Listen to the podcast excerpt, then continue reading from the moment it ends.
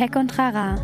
Du kannst da halt sehr objektiv drüber reden, aber am Ende ist es ein rein emotionales Thema. Und da diese Trigger überhaupt zu verstehen, hat auch bei uns lange gedauert. Ich bin davon auch immer noch nicht frei. Das wäre, glaube ich, auch vermessen, das zu sagen. Aber da mit einem Coaching dran zu arbeiten und zu verstehen, hey, warum will ich eigentlich an dieser Stelle nicht loslassen? Warum brauche ich da jetzt diese Bestätigung?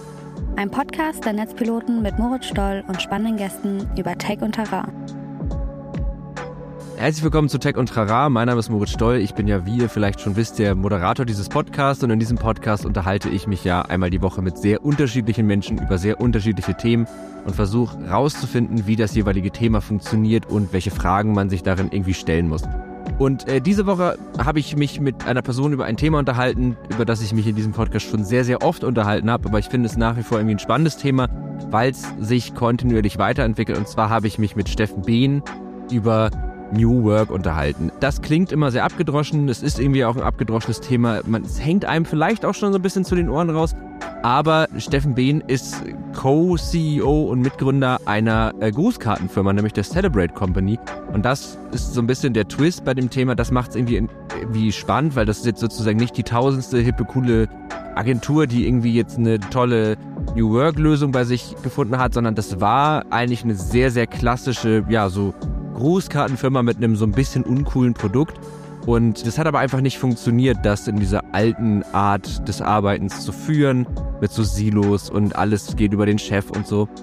Und aus der Not raus haben, haben er und sein Bruder, die beiden haben das zusammen gegründet, sich dann eben äh, mit New Work beschäftigt und haben das so sehr, sehr langsam und beständig aufgebaut. Und das ist irgendwie spannend und das ist halt nicht so dieses Phrasengedresche, was vielleicht viele andere Unternehmen in dem Bereich haben. Und darüber habe ich mich mit Steffen unterhalten. Das hat sehr viel Spaß gemacht und jetzt wünsche ich euch ganz viel Spaß mit der Folge.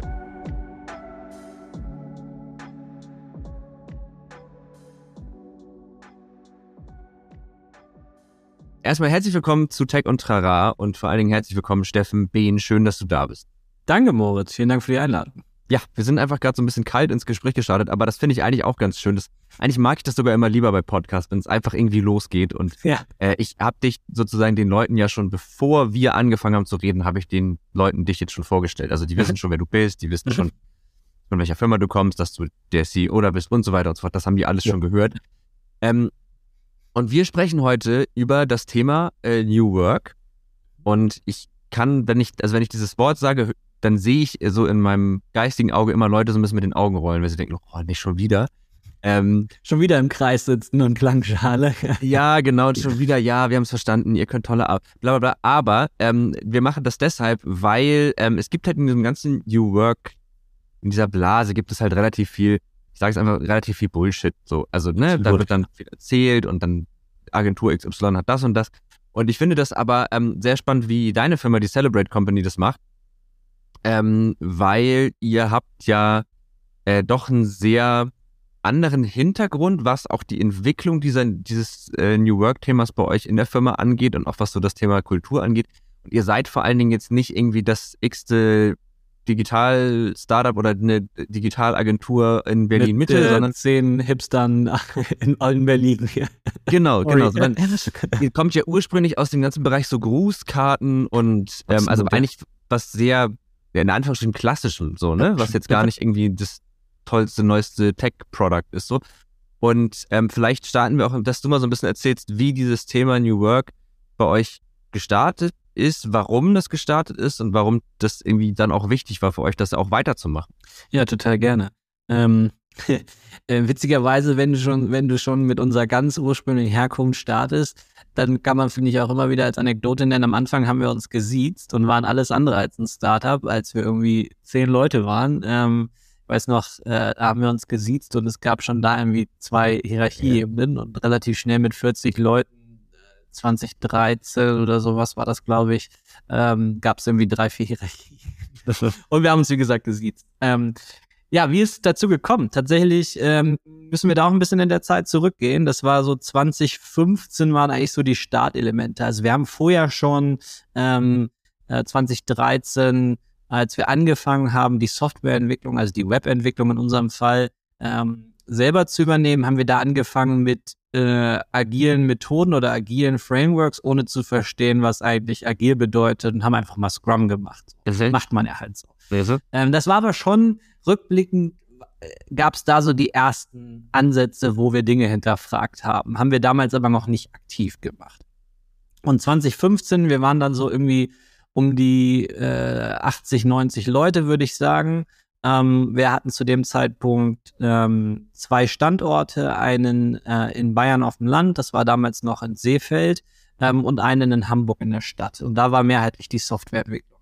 Und wir haben verschiedenste Symptome festgestellt. Ich würde mich mal auf zwei, die mir eigentlich in Rückblicken noch immer am wichtigsten sind, ähm, beziehen. Das erste war, wir haben Mitarbeiterumfragen einmal pro Quartal gemacht. Mhm. Und äh, wir haben festgestellt, dass je länger Leute äh, zugehörig zu uns als Firma waren, desto weniger wahrscheinlich war es, dass sie uns Freunden oder Verwandten als Arbeitgeber empfehlen würden. Hm. Ähm, da muss man jetzt dazu sagen, wir reden jetzt nicht von ein paar Monaten oder von einem halben Jahr, sondern eher so nach drei, vier Jahren. Mhm. Das hat erstmal für uns zu großen Fragezeichen geführt. Ne? Also wir haben uns gesagt, hä, das kann nicht sein. Eigentlich die Leute, die am längsten bei uns sind, sollten doch unsere größten äh, Ambassadors sein. Ja. Ähm, wir haben uns dann angefangen umzuhören in, äh, mit anderen Unternehmerinnen und äh, ausgetauscht und haben festgestellt, die Leute haben uns mehrheitlich gesagt, naja, das ist halt so. Ist immer so. Also nach so zwei, drei Jahren ist halt die, die, die, die Anfangsromantik weg und dann ist es halt nur noch der Standardjob und außerdem sind wir Deutsche, wir finden eh alles doof. So. Ach wir sind negative Menschen. Ja. War aber für uns irgendwie nicht genug tun. Der zweite Grund, ähm, warum dann eine Reise begonnen hat, war, wir haben festgestellt, dass die, die Mitarbeiterinnen, die früher Entscheidungen treffen wollten, ähm, die konnten sich untereinander eigentlich nicht so richtig einigen. Warum? Weil, wie waren sie organisiert? Sie waren klassisch in funktionalen Teams organisiert. Das heißt, ähm, es gab irgendwie ein Team, das hat Graphics gemacht, es gab ein Team, das hat Softwareentwicklung gemacht, ein anderes Team hat Marketing gemacht, jetzt mal sehr einfach. So, und wie konnten die sich jetzt untereinander einigen, wer was bekommen hat an Ressourcen?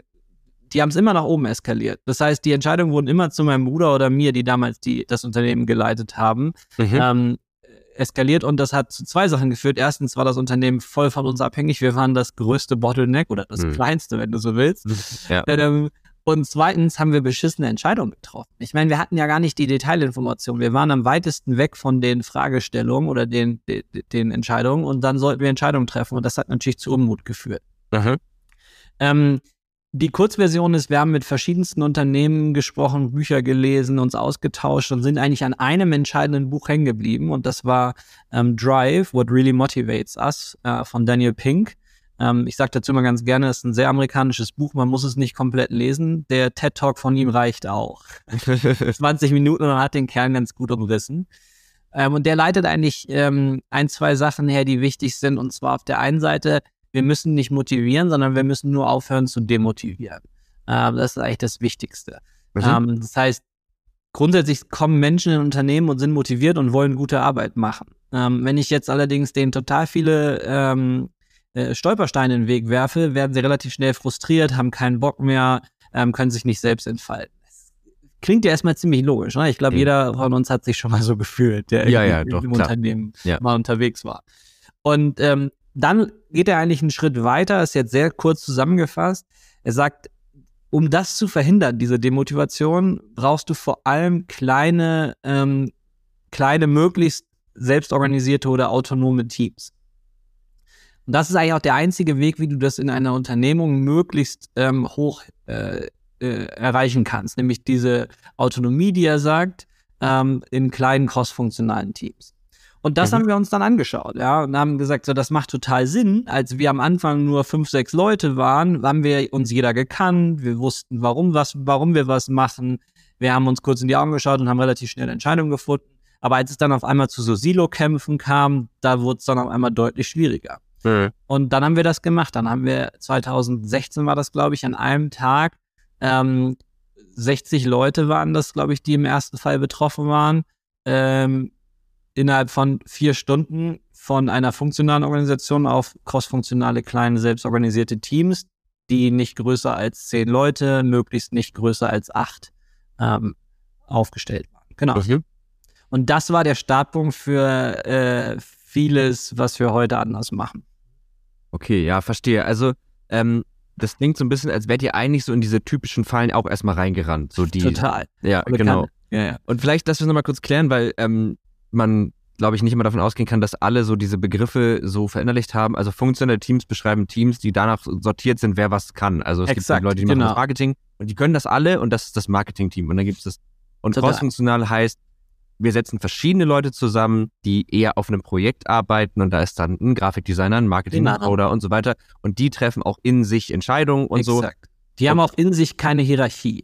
Das ist auch, Ja. glaube ich, ziemlich wichtig. Okay. Die haben unterschiedliche Aufgaben. Das Mhm. ist auch wichtig. Ja. Die machen auch keine Basisdemokratie. Das ist immer so, das denken dann, hören, hören viele Leute, die das zum ersten Mal hören, denken so, mein Gott, jetzt muss ich alles per Mehrheitsentscheid machen. Das wäre das Ja. Schlimmste, was du machen könntest. Ja. Ganz, ganz konkretes Beispiel, wenn der Entwickler zum Beispiel darüber entscheidet, welchen, äh, welches Kartendesign wir als nächstes publishen, das wäre wäre schlimm. Und genauso schlimm wäre es, wenn der Grafiker dem Entwickler vorschreibt, wie er Software zu schreiben hat. Ja. Also jeder bleibt bei, Schuster bleibt bei deinen Leisten. Ja. Ähm, aber sie müssen halt schon gemeinsam entscheiden, was sie dann als nächstes äh, umsetzen wollen. Verstehe. Ja, also das, ich, ich- kenne das auch. Also ich hatte auch schon Arbeitsverhältnisse, in denen das ähm, so war. Also was, was ich auch am frustrierendsten finde, ist diese Abhäng, also dieses Bottleneck von oben. Dass Total. es so eine Person oder zwei Personen im Unternehmen gibt. Das sind oft die GründerInnen, ähm, was glaube ich damit zusammenhängt, dass es natürlich auch so ein bisschen das eigene Baby ist. Und ich glaube, dass das auch ganz schwer ist, da so diese Kontrolle abzugeben und zu sagen, ich habe diese Firma gegründet, ich hatte da vielleicht auch eine Vision und jetzt muss ich aber sozusagen die Leute da auch ein bisschen selbstständig dran arbeiten lassen, weil du sonst halt genau dieses hast du, du triffst halt immer nicht mehr die besten Entscheidungen, weil du vielleicht gar nicht immer Experte in den jeweiligen Bereichen bist, dann auch gar nicht die Zeit hast, dich in alles entsprechend reinzuarbeiten und ähm, du musst halt diese Verantwortlichkeiten abgeben und Genau, das erzeugt halt super viel Frust, wenn genau das nicht passiert. Wenn du halt immer denkst, ja, hm, nee, mein Chef hat gesagt, nee. Ja, Und und das Absurde, Moritz, ist, du hast den Frust beiderseitig. ja, also genau. Das, was ich im Austausch auch damals immer wieder festgestellt habe, ähm, äh, die Gründer äh, sagen eigentlich am Ende dasselbe. Ganz, jetzt mal ganz auf was ganz Stumpfes runtergekommen, du kannst ja nie in Urlaub fahren. Ja. Das ist so ein bisschen dieses sich darüber beschweren, dass man die ganze Zeit gebraucht wird, Ja. aber irgendwie. Ja. Aber da, da kommen wir, finde ich, auch auf einen wichtigen Punkt. Ja. Ähm, Du kannst da halt sehr objektiv drüber reden, aber am Ende ist das ein rein emotionales Thema. Total. Und da diese Trigger überhaupt zu verstehen, hat auch bei uns lange gedauert. Ich bin davon auch immer noch nicht frei. Das wäre, glaube ich, auch vermessen, das zu sagen. Aber da mit einem Coaching dran zu arbeiten und zu verstehen, hey, warum will ich eigentlich an dieser Stelle nicht loslassen? Warum brauche ich da jetzt diese Bestätigung? Jetzt mal ganz doof gesagt, weil da war das, weil äh, in der dritten Klasse äh, Herbert äh, mich, mich in der Ecke geärgert hat. Ne? Ja, ja. so, Naja. also ist jetzt ein bisschen, ein bisschen ins Lächerliche gezogen, aber, nee, verstehe aber das, das ist ein, am Ende meiner Meinung nach einer der größten Treiber.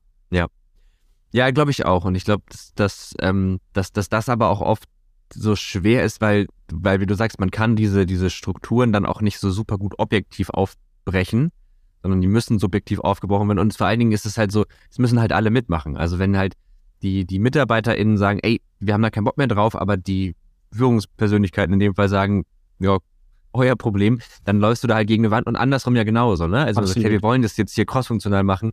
Es gibt ja auch viele, die sagen, ich möchte eigentlich einfach nur von oben gesagt bekommen, was ich zu tun habe. Ja. Und das abarbeiten und dann kann das wahrscheinlich einen das ähnlichen schon automatisch immer in so einen kleinen Dissens. Das hatten wir auch damals. Also Ja. ne, äh, ähm, als, äh, als Mitarbeiterin denkst du ja erstmal nicht darüber die ganze Zeit nach, wie organisieren wir uns jetzt als nächstes und am besten, sondern du Mhm. siehst meistens erstmal nur die Symptome. Es braucht schon irgendeine bestimmte explizite Funktion, die sich damit auseinandersetzt. In den kleineren Unternehmen ist es meistens dann halt erstmal der Gründer oder Geschäftsführer, an dem es hängen bleibt, oder irgendjemand, der das vielleicht schon mal woanders erlebt hat. Ja, ja. Ähm, aber äh, in unserem Fall waren das wir. Ja, wir haben uns die Freiheit genommen und signifikante Zeit unserer Arbeitszeit, aber auch unserer Freizeit damals darin investiert, Bücher zu lesen und mit anderen Unternehmen zu sprechen. Ja, das ist gut. Und in dem Moment haben wir natürlich ein völlig anderes Bild von der Situation als der durchschnittliche Mitarbeiter von uns. Ja. Warum? Weil sie sich damit noch nicht auseinandergesetzt haben. Das heißt, es gibt schon diesen Moment, wo du erstmal erklären musst. Wir hatten damals, ähm, haben wir ein sogenanntes World Café gemacht auf einem Company Offsite mit allen Mitarbeiterinnen und haben Mhm. überhaupt erstmal erklärt, was diese drei Pfeiler, die Daniel Pink herleitet, äh, Purpose, Mastery und Autonomy, überhaupt für uns im Unternehmenskontext bedeuten können. Mhm. Ähm, auch jedem das Buch geschenkt, wobei ich nicht glaube, dass es jeder gelesen hat. Glaube ich, auch. Ähm, ich hoffe, den TED Talk hat jemals jeder damals gelesen. Wir sind ja jetzt sozusagen, wenn du sagst, ihr habt diese Umstellung gemacht von, von funktionalen Teams ja. auf cross-funktionale Teams, das ist ja so der erste Schritt gewesen, wenn ich das Absolut, ja. habe. Ne? Genau. In welchem Jahr sind wir da jetzt ungefähr? Das war so 2016, würde ich sagen. Okay. Genau. 2016 habe ich. Vielleicht, vielleicht äh, das, was eigentlich der, ich glaube, wir haben es damals noch nicht zu 100% umrissen, aber das, was eigentlich so de, das größte Kartenhaus war, was dann angefangen hat, so zusammenzufallen, war eigentlich, wir haben realisiert, über, über die Gespräche, die wir hatten, die anderen Bücher, die wir gelesen haben, dass wir vorher in so einer, wenn man so will, in so einer Blase unterwegs waren. Und das ist, die, die Blase ist leider fast gesamtgesellschaftlich groß. Äh, ja. Und zwar war das die, was lernst du denn in deinem BWL-Studium, was lernst du in den, in den ersten Karriereschritten? Ähm, und äh, vielleicht hast du mal von Theory X und Theory Y gehört. Eigentlich was total Altes aus An. der BWL. Ähm, und ganz simpel beschrieben heißt es Theory X, ähm, wir Menschen sind faul, wir wollen nicht arbeiten, ähm, wir machen alles nur für unser persönliche, für unser persönlichen Gain. Ähm, das heißt, wenn du das auf die Arbeitswelt äh, transportierst, musst du kontrolliert werden, du musst motiviert werden, du machst das nur für Geld und so weiter. Ja, das ja. heißt, wenn du mehr Geld bekommen könntest, indem du den Arbeitgeber bescheißt, dann würdest du das immer machen. Mhm. Und dann gibt's Theory Y und das ist eigentlich genau das Gegenteil. Wir sind im Grunde gut, ähm, wir sind motiviert, ähm, äh, wir haben Lust, Dinge zu erreichen, wir wollen arbeiten und so weiter. Das heißt, wenn du das auf die Firmenwelt transportierst, dann brauchst du keine Kontrolle, ähm, dann brauchst du ein Umfeld, in dem sich Menschen verwirklichen können, ähm, dann brauchst du Vertrauen und so weiter. Und wenn du das, und das, wie gesagt, das ist total alt und auch irgendwie, es ist nicht irgendwie hip oder so, ne? Okay. Ähm, aber wenn du dann schaust, wie eigentlich so die Standardunternehmensberatung oder auch der Standardkonzern funktioniert, dann wird immer sehr, sehr viel von Empowerment und so weiter gesprochen. Aber am Ende kommt es dann doch darauf an, äh, wie viele Stifte du dir pro Tag aus dem, aus dem äh, Stifteregal nimmst. Und ab einem gewissen Punkt ist es dann Diebstahl. Ich übertreibe jetzt wieder ein bisschen, ja, ne? aber ja. ähm, das ist weit davon entfernt. Also wenn ich daran denke, wie ähm, wir in meinem ersten Karriereschritt in einem größeren deutschen Konzern gelebt haben, dann war das schon sehr viel du hängst deine Persönlichkeit eigentlich am Eingang des Büros ab und spielst dann eine andere Rolle. Mhm. Und warum? Weil du dich an ein System, an einem System orientierst. Und ähm, das, was dann so langsam bei uns entstanden ist, sage ich, wir wollen eigentlich eine Kultur schaffen, in der der Mensch im Mittelpunkt steht. Mhm. Und warum nicht zum Selbstzweck? Das finde ich auch super wichtig. Ne? Wir sind absolut nicht irgendwie ein Unternehmen, wo wir äh, im Kreis sitzen mit Klangschale und wir haben uns alle lieb. Wir sind absolut auf Performance aus. Mhm. Ich glaube aber daran, dass du nachhaltig damit das erfolgreiche Unternehmen baust. Das ist auch so ein bisschen meine persönliche Mission, ja. das beweisen zu können. Ja, ich finde das spannend. Also ich tatsächlich kannte diese Theorien nicht. Bin ja auch gar kein BWLer. Also das alles, was ich über Unternehmensführung weiß, kommt aus diesem Podcast, weil ich ja Leute gefragt habe. Ähm, aber äh, also ich, ich glaube, es gibt, ähm, oder wie, wie fange ich das am besten an? Ich habe immer das Gefühl, es gibt so ein, ganz oft so ein Schwarz-Weiß-Denken. So, entweder du suchst dir einen Job, der ist halt safe und du machst den halt fürs Geld, ja. oder du suchst dir einen Job, um dich selbst zu verwirklichen. So, ich glaube, in vielen Ja, da stimme ich dir so, total zu. So dieses Entweder-Oder. Ja. Und dann denke ich mir aber auch, warum geht nicht beides? Also, ja. ähm, ich denke, also was bei mir immer total Klick gemacht hat, war, weil ich habe auch immer nach dem Job gesucht, der hundertprozentig Selbstverwirklichung ist. Aber irgendwie so, konnte das ja. den Job nicht erfüllen. Ähm, gleichzeitig hatte ich aber auch schon Bock, was zu machen, was, was Spaß macht. Aber ich habe dann auch gemerkt, ganz ehrlich, so nach 40 Stunden die Woche bin ich auch auf und dann reicht es irgendwie auch. Und aber dann auch zu verstehen, jedes Hobby, das du hast, du hast nicht 80 Stunden die Woche Bock, dieses Hobby zu machen du hast irgendwann die Schnauze voll. Und mein Hund ist hier gerade im Hintergrund. Ich könnte dir nicht mehr zustimmen. Ich finde, ja. ich finde, äh, gefühlt haben wir da, wir, ja, ich sag einfach mal wir, obwohl wir zwei, wahrscheinlich zwei völlig unterschiedliche Generationen sind, aber äh, sowohl meine als auch vor allem deine Generation, wir haben da irgendwie so ein Schild vorgezeigt bekommen für viele der letzten Jahre, meiner Meinung nach, so Purpose, Purpose, ne, Selbstverwirklichung. Ja.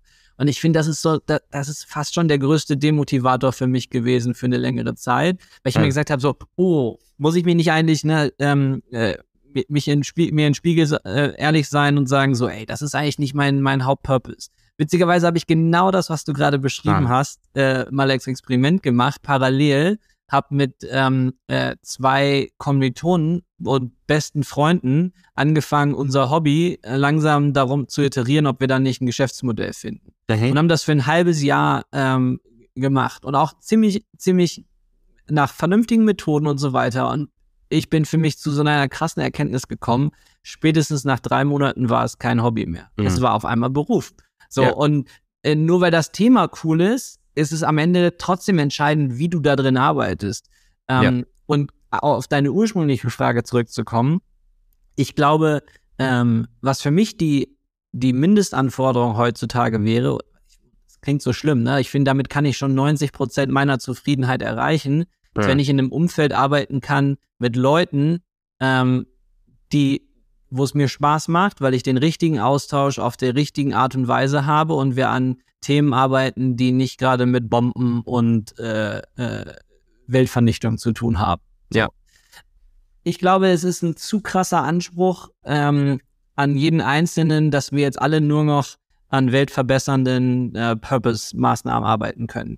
Weil ja. da bleiben ganz, ganz viele Menschen, glaube ich, auf der Strecke und fühlen sich dann am Ende dabei zurück gelassen. Genauso wie es in der Remote-Diskussion die Leute, die irgendwie an der Maschine stehen müssen. Ne?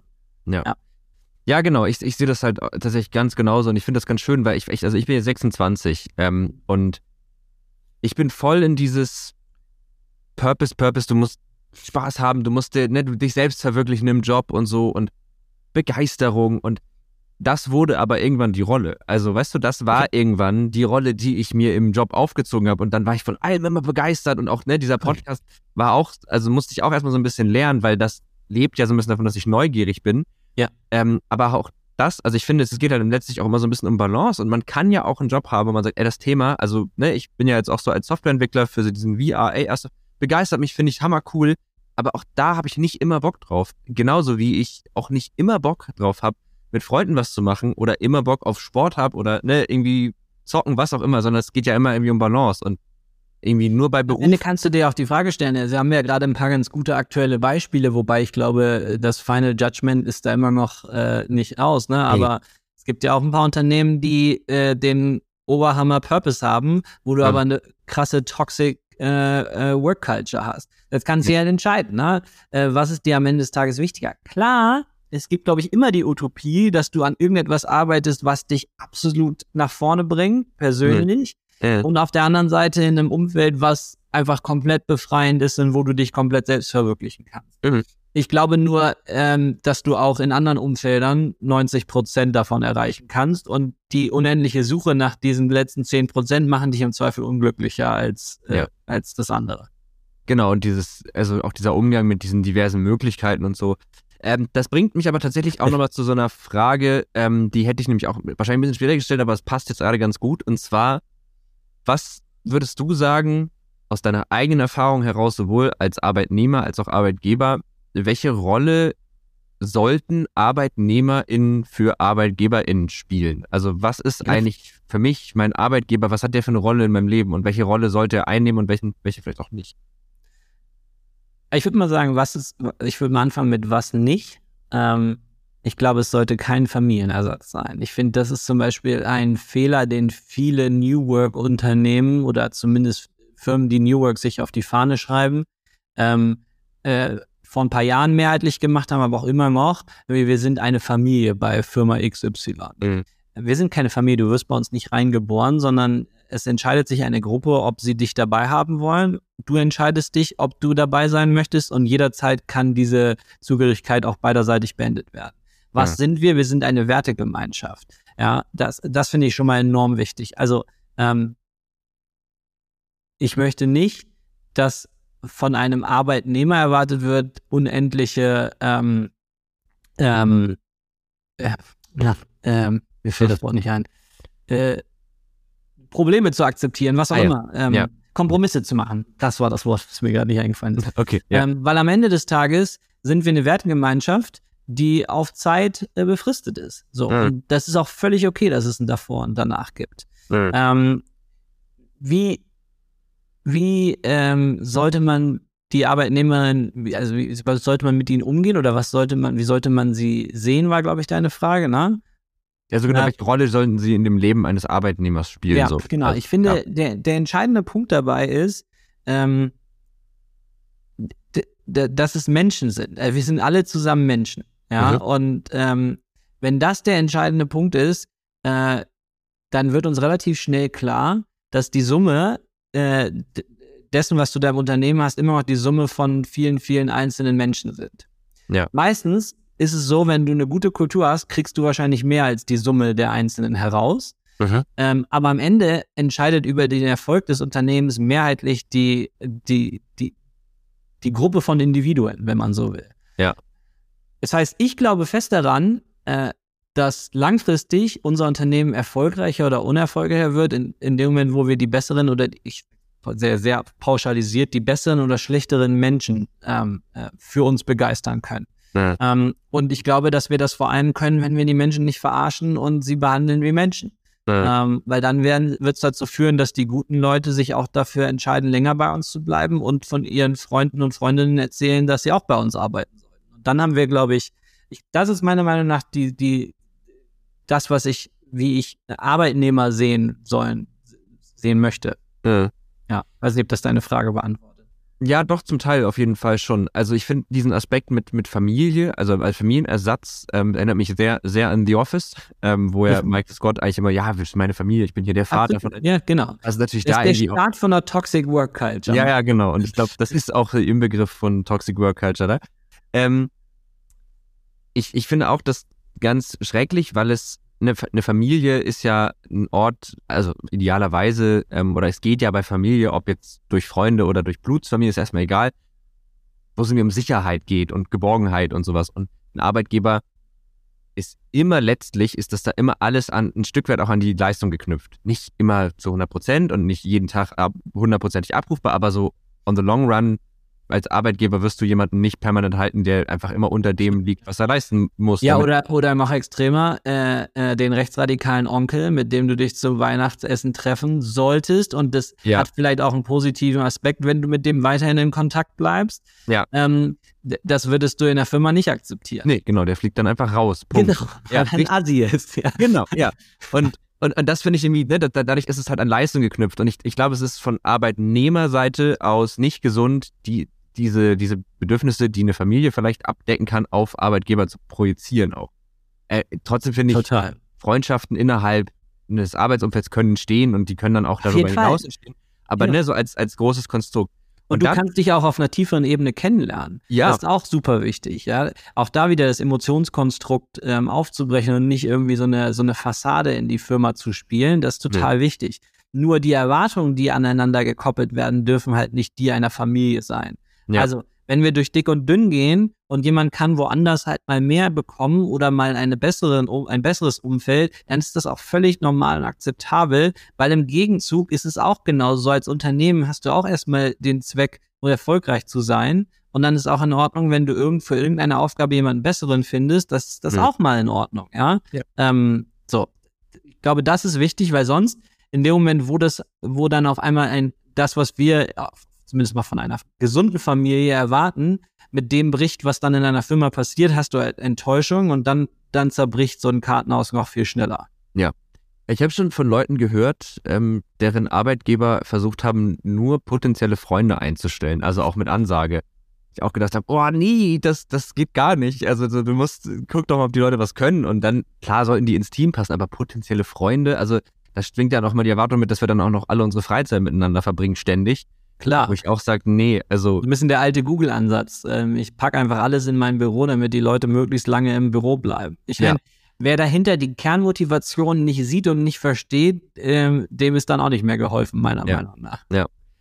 Ähm, ich finde aber auch die Frage spannend, so welche Rolle sollte der Arbeitgeber im Leben des Arbeitnehmers einnehmen ähm, und beziehungsweise wie ist da dieses Gefüge, weil das ist auch was, ich zum Beispiel, ich bin aufgewachsen, so meine erste Sozialisierung in dem Bereich war, streng dich an, du musst gute Noten haben, du musst Dings, damit du einen Job kriegst. weil. Jobs sind rar. So. Und jetzt ist es ja ganz anders. Jetzt ist auf einmal, Jobs sind alles andere als rar, äh, Arbeitnehmer sind rar. Und diese Ja, um Jetzt bin ich mir gerade wieder nicht mehr so sicher. Also jetzt gerade erleben wir zumindest in einzelnen Bereichen wieder seit wenigen Monaten das Gegenteil.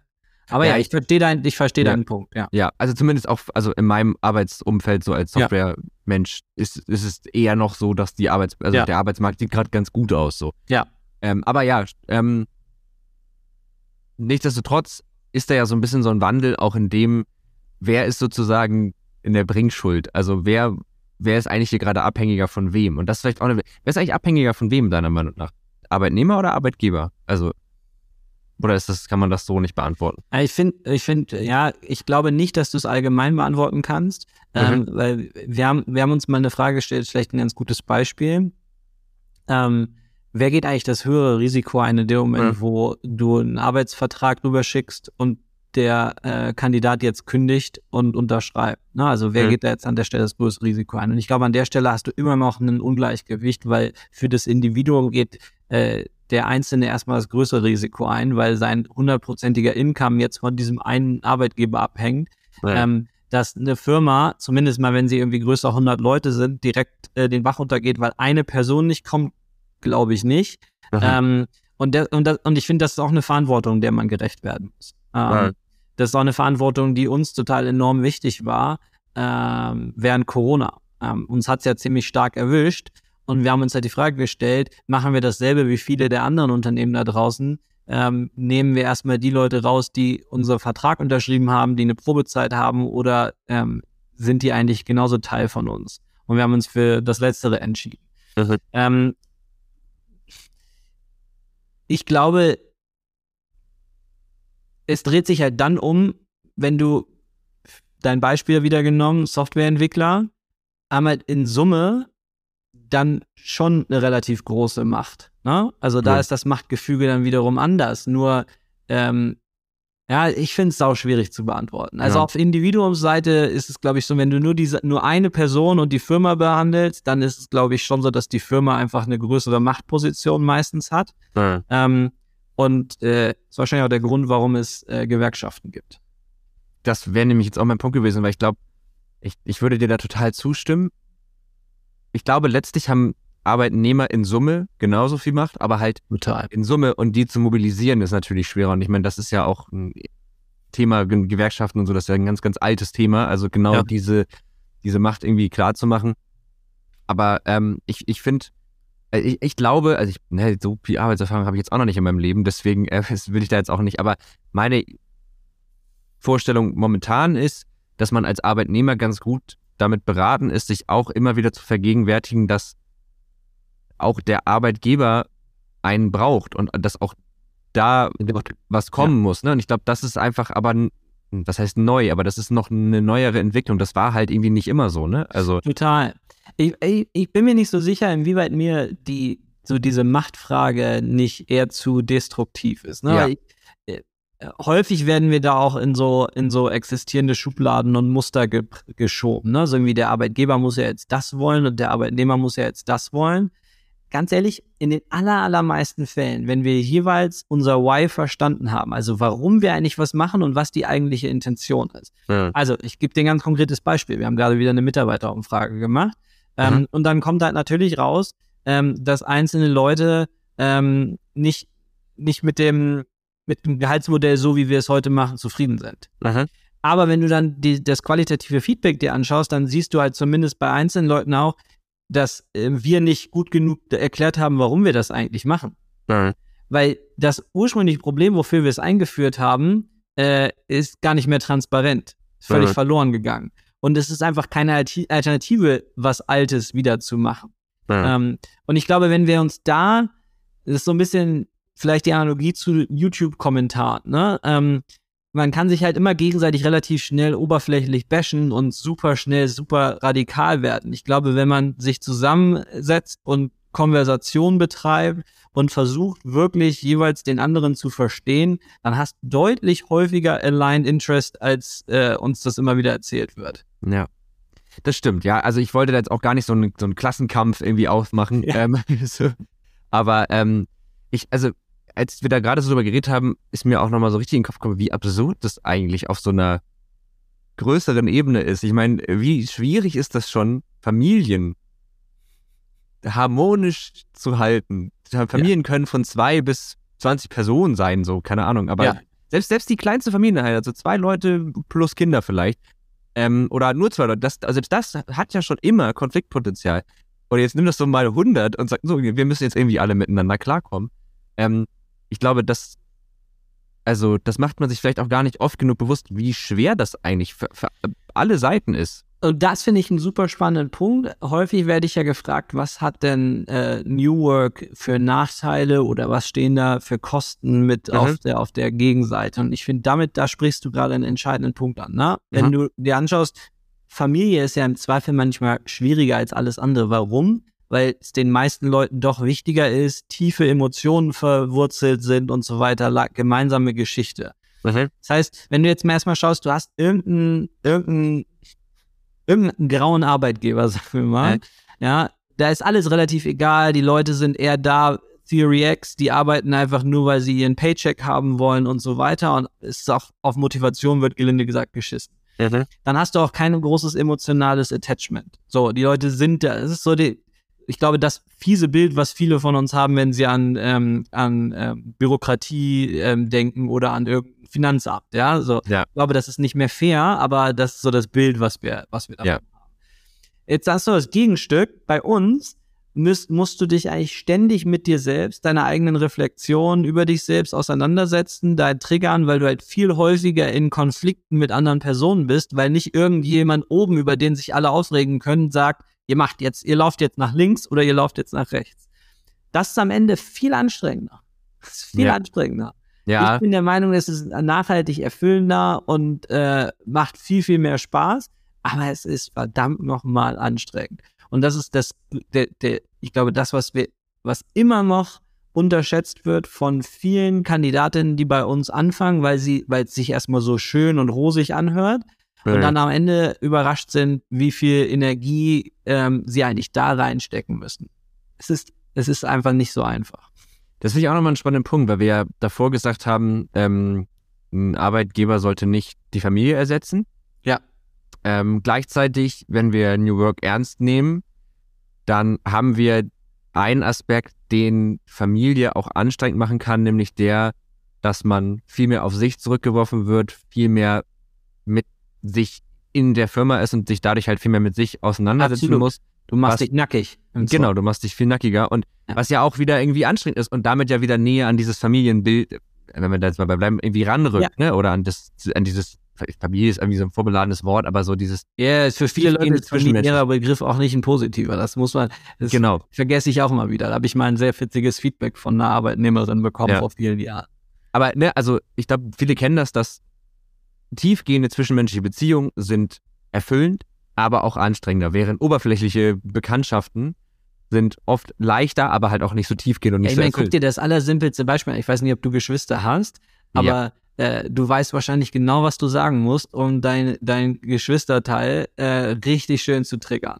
Und ja. im Zweifel machst du das auch mal unter, unbewusst, weil du dich gerade unfair behandelt fühlst. Ja. Ähm, in, in einem Unternehmen, wo wir uns alle scheißegal sind, kann ich probieren, dich zu triggern, aber ich weiß im Zweifel gar nicht genau, was dich triggert. Wenn, wenn wir aber gemeinsam halt der Typ von der Arbeit juckt mich doch äh, nicht. Genau, wenn ich zum Beispiel aber eine gemeinsame Coaching-Session hatte mit dir und wir haben offen und ehrlich darüber geredet, was unsere tiefsten Ängste sind und wo ich glaube, dass ich schlecht bin und wo ich glaube, äh, äh, dass ich mich stark verbessern muss.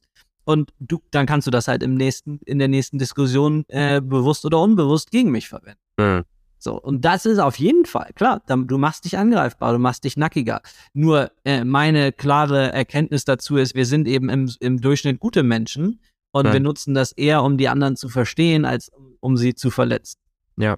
Aber ich verstehe auch wirklich, warum Leute sagen, ey, auf diesen ganzen New Work habe ich keinen Bock. So, ich, diese Energie, diese Auseinandersetzung, die will ich vielleicht im Privaten machen, aber nicht ja auf der Arbeit. Und es gibt ja auch Leute, die wollen die auch nicht im Privaten machen. Die werden dann auch nicht auf der Arbeit damit anfangen. Ne? Also Absolut. wenn wir wieder bei dem rechtsextremen Onkel bleiben, der wird jetzt nicht anfangen, da irgendwie seine, seine Werte zu hinterfragen, weil er in der ja. New York-Nummer ist. Ja.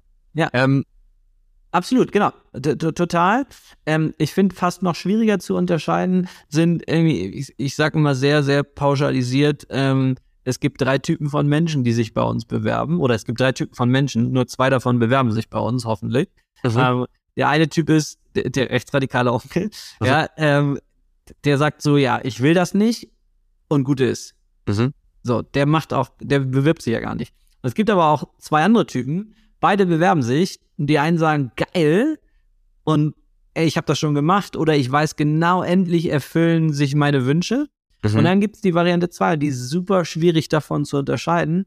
Geil, ich will das auch und endlich erfüllen sich meine Wünsche, aber eigentlich habe ich Stimmen in mir drin ganz tief, die mir jeden Tag wieder sagen, ich falle lieber in meine alten Muster zurück, als mich selbst zu hinterfragen, weil ich lieber mhm. dieses Schutzschild aufrechterhalte. Mhm. Und jetzt auch wieder noch zu pauschalisieren, aber das ist am ehesten bei Leuten, die lange, lange Zeit in einem Konzern ähm, gearbeitet ja. haben, zu finden. Nur da sind eben auch super, super erfolgreiche Leute und viele Leute kommen von uns aus jemals, jemals im Konzern. Ich habe auch vorher in einem Konzern gearbeitet. Ja. Aber es ist sau schwierig, diese zwei voneinander zu unterscheiden. Ja. Ähm, und da geben wir uns halt beste Mühe, im Zweifel durchs Cultural Fit und äh, viele andere kleine Bausteine des Recruiting-Prozesses. Verstehe.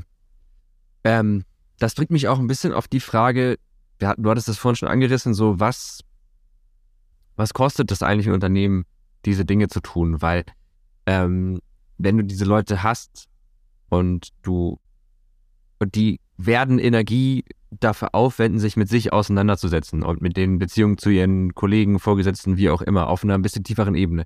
Das zieht ja Energie und diese Energie, also Energiehaushalt ist begrenzt, das heißt, die wird für die Brutto, äh, Netto-Arbeitskraft fehlen. Also das heißt, von einem 8-Stunden-Tag gehen vielleicht auf einmal eine äh, zwei oder drei, vier Stunden statt einer für persönlichen Kram drauf, weil irgendwie Dinge halt geklärt werden müssen. Weiß ich nicht, random Zahlen, ne? Aber ähm, rechnet ihr das mit ein? Wie geht man damit um? Äh, ist das eine Kalkulation, die man macht? Ähm, oder ist das einfach so, gut, ist halt so? Also ich glaube, das allererste, mit dem, womit ich aufräumen wollen würde, ist, das kannst du dir halt nur leisten, wenn du hochprofitabel und durchfinanziert so, das mhm. ist ein mhm. Luxusgut, das kannst du dir halt nur leisten. Das ist irgendwie wie den Porsche, den du dir in die Garage stellst. Ne? ja cool. Äh, dann brauchst du nicht darüber diskutieren, äh, dass ich ein Dacia vielleicht nicht so cool fährt. Ich kaufe mir einfach einen Porsche, dann ist alles ja. gut. Das glaube ich, das ist eine völlig falsche Sichtweise. Ich würde behaupten, dass wir alles immer so probieren zu tun, dass es am Ende einen Net Positive Effekt hat. Ähm, so, jetzt ist natürlich die Frage, wie kannst du es messen? Ähm, und vor allem auf welchem Zeitraum. Mhm. Und die ehrliche Antwort ist, wir können es nicht messen und wir können auch nicht äh, den Zeitraum klar bestimmen. Am Ende bleibt es bei solchen soften Faktoren, glaube ich, schon sehr stark ähm, an Überzeugung. Aber jede einzelne Sache, die wir machen, hat in irgendeiner Grund äh, irgendwo eine Herleitung. Und wir machen nicht, wir, also wir haben, wir sind ja auch nie aufgestanden und haben gesagt, wir machen jetzt New Work, weil wir irgendwie hip und cool sein wollen und weil wir sonst keine Arbeitnehmerinnen bekommen sondern wir haben für uns sukzessive Dinge hinterfragt an alten Mustern, die wir nicht für sinnvoll erachten, die wir nicht in unserem Menschenbild, mit unserem Menschenbild vereinen konnten. Und ich glaube, jede einzelne davon führt am Ende dazu, dass wir bessere ähm, Leute bekommen, dass wir besser gemeinsam zusammenarbeiten können ähm, und bessere Entscheidungen treffen und dadurch am Ende ein erfolgreiches Unternehmen bauen können. Ähm, so, kannst du natürlich bei jeder einzelnen Maßnahme dir genau die Frage stellen. Ne? Ähm, ganz konkretes Beispiel. Wir haben mal durchgerechnet, wie viel Kohle wir für Coaching ausgegeben haben in den letzten ähm, ähm, Monaten und Jahren und das ist über eine Million. Ja, mhm. Wir für, klar, da haben wir jetzt mal alles zusammengezählt. Die internen Coaches, die ähm, so unterschiedliche Rollen übernehmen, aber davon haben wir einige an der Zahl, aber auch das externe Coaching, was wir ähm, für verschiedenste Führungskräfte ähm, bezahlt haben.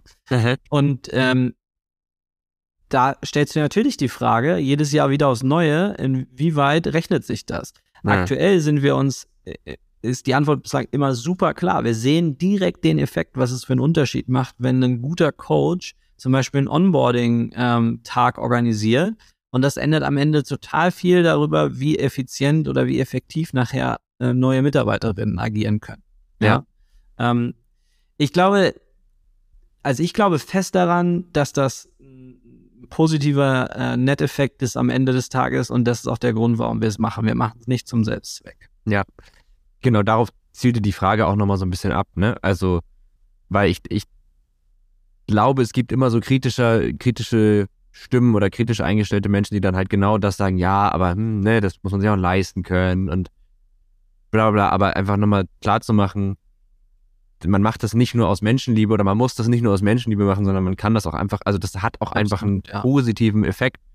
Ähm, und gerade wenn man dann auch wieder zu diesem Arbeitsmarktthema kommt, ne, also von wegen, es gibt einfach viele Stellen, in, zumindest in Bereichen, und Leute haben schwierig oder Unternehmen haben Schwierigkeiten, MitarbeiterInnen zu finden, zu sagen, das sind, wenn man das ernsthaft lebt, dann kann das halt auch wirklich ein Faktor sein, der einem an der Stelle zum Beispiel enorm hilft. Und ähm, das war mir irgendwie nochmal wichtig, das nochmal klar zu machen. Ja, ich glaube, was, was du nicht machen darfst, ähm, ich nenne es immer ganz gerne, den Bauchladen von New Work aufzumachen Ja, und die ja. einfach irgendwie deine fünf Sachen in Obstkorb und Genau, äh, äh, Remote Work und flexible Arbeitszeiten und dann ist auf einmal alles super. Das wird, äh, da, das geht nach hinten los. So. nee, Und da total. gibt es auch deutlich günstigere, aufwendigere Themen, die du zuerst angehen musstest, nämlich mal dich selbst in Frage zu Ja. stellen und dein Menschenbild in Frage zu stellen und was du daraus für Handlungen ableitest, wie sich dein Verhalten daraus ableitet Ja. und so weiter. Genau, und, und, und wenn man das macht, das führt ja dann dazu, dass vielleicht wirklich jemand sagt, ey, bewirb dich doch auch da, wo ich jetzt gerade arbeite, ich fühle Ja. mich da super wohl. Und Ja. im Zweifel ist das viel wertvoller als 10.000 LinkedIn-Ausspielungen. Benefit-Liste Ja. äh, auf der Website. Ja. es gibt auf TikTok eine ganze Kategorie von Videos, die sich genau darüber lustig machen. Den Obstkorb, es nennt, sich Corporate Red Flags oder so, ne? Also der Geil. Obstkorb, der Tischkicker, wo man eigentlich schon sagt, wenn du das liest, kannst du eigentlich direkt lassen. Also musst du Auf dich gar jeden nicht Fall, ja, ja, Ja. ja. Weil Ähm, jetzt am Ende ist es, ja, okay, ich weiß nicht, ob ich in das Detail reingehen sollte. Ich, ich finde diesen Begriff Benefit einfach unglaublich bescheiden. Ja, ähm, weil, also kannst am Ende kannst du es dir jetzt auf, wenn du, wenn du ein bisschen tiefer schaust, sind Benefits Gehaltskomponenten. Ja. Ähm, so, das heißt, aber Gehaltskomponenten, wo das Unternehmen entscheidet, wofür sie dein Geld ausgeben, anstatt dass sie es dir auszahlen und du kannst dann entscheiden, wofür sie es ausgeben. Wenn ich als Unternehmen Fitnessstudio-Mitgliedschaft bezahle, dann möchte ich das, weil du damit fitter wirst und ich dir ein Incentive gebe. Das heißt, ich greife schon mal rein in deine eigene Autonomie als Mensch, was du mit deinem äh, ähm, Gehalt machst. Es gibt Ja. natürlich eine signifikante Ausnahme. Ich weiß auch, dass das gerade ein bisschen zu einfach gedacht ist. Nämlich dann, wenn es steuerliche Vorteile gibt und es für beide einen Vorteil gibt. Ja. Das gibt's, aber das ist meistens überbewertet. Ja, genau. Und auch da muss man sagen, das kann sich ja tatsächlich auch nicht jedes Unternehmen zum Beispiel wirklich leisten.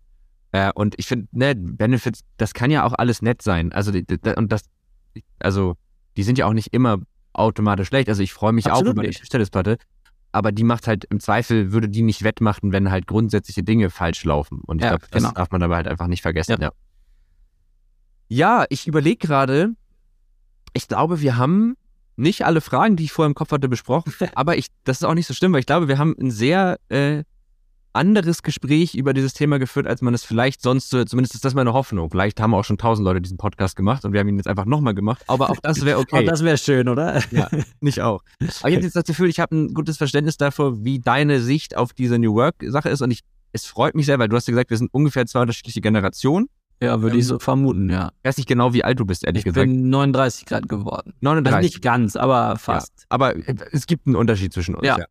Ähm, und äh, wir haben aber, glaube ich, eine sehr ähnliche Sicht darauf. Und das fand ich irgendwie beruhigend zu wissen, weil das auch für meine berufliche Zukunft mir einfach immer so ein bisschen Hoffnung gibt, wenn man mit Leuten, die Mir auch, ja. anstellen gibt und dann denkt, ah cool, es gibt, ne, also ich meine, ich bin auch, bis jetzt hatte ich echt immer Glück mit meinen ArbeitgeberInnen, also Ja. das hatte ich da echt immer gute, gute Erfahrungen, ähm, aber man kriegt ja einfach auch so aus dem Umfeld mit, dass es halt auch echt anders geht irgendwie. Absolut, ja. Ja. Ich glaube, das ist aber auch fast generationsübergreifend so.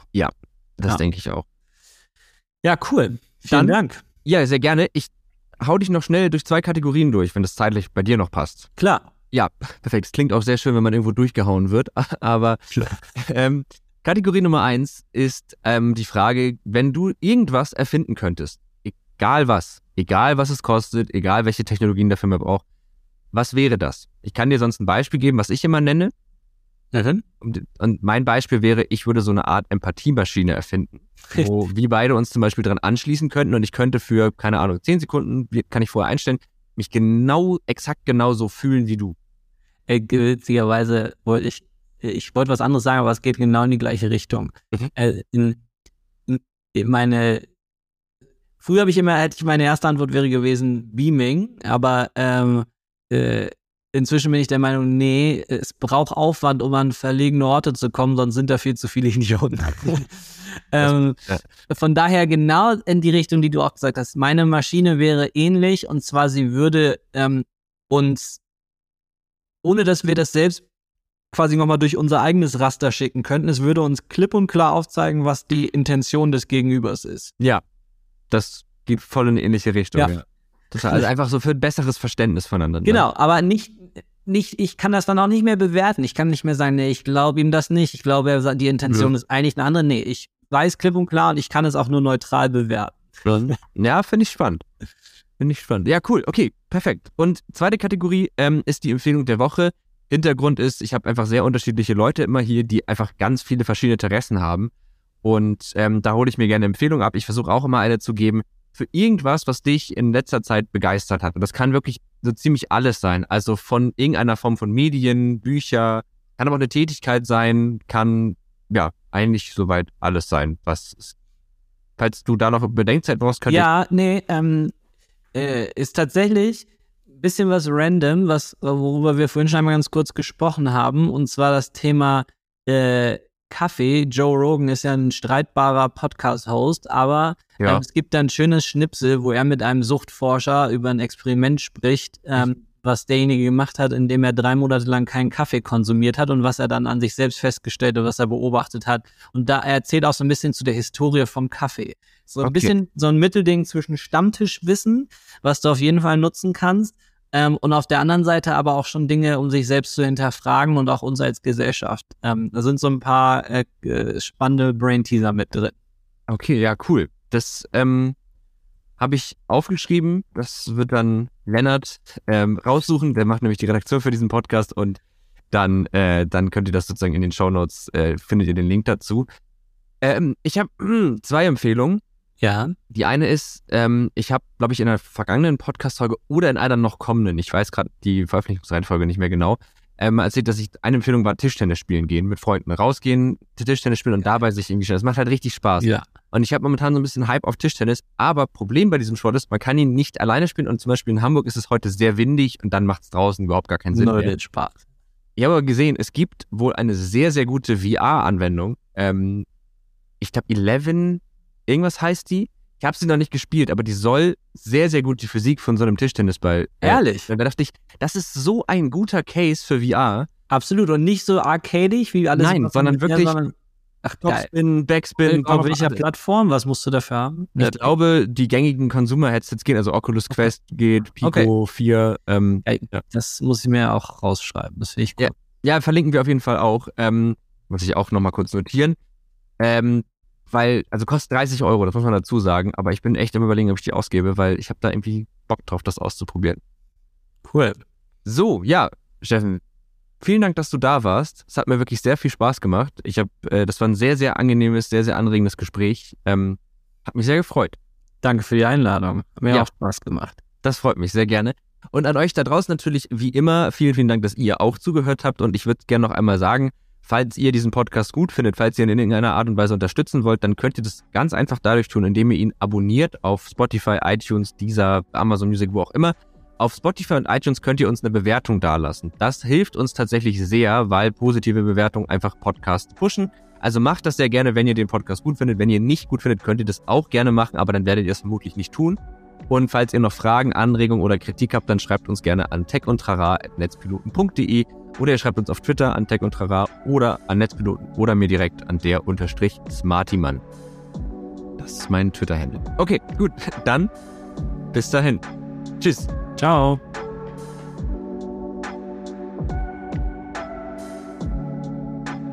Tech und Trara. Ein Podcast der Netzpiloten mit Moritz Stoll und spannenden Gästen über Tech und Trara.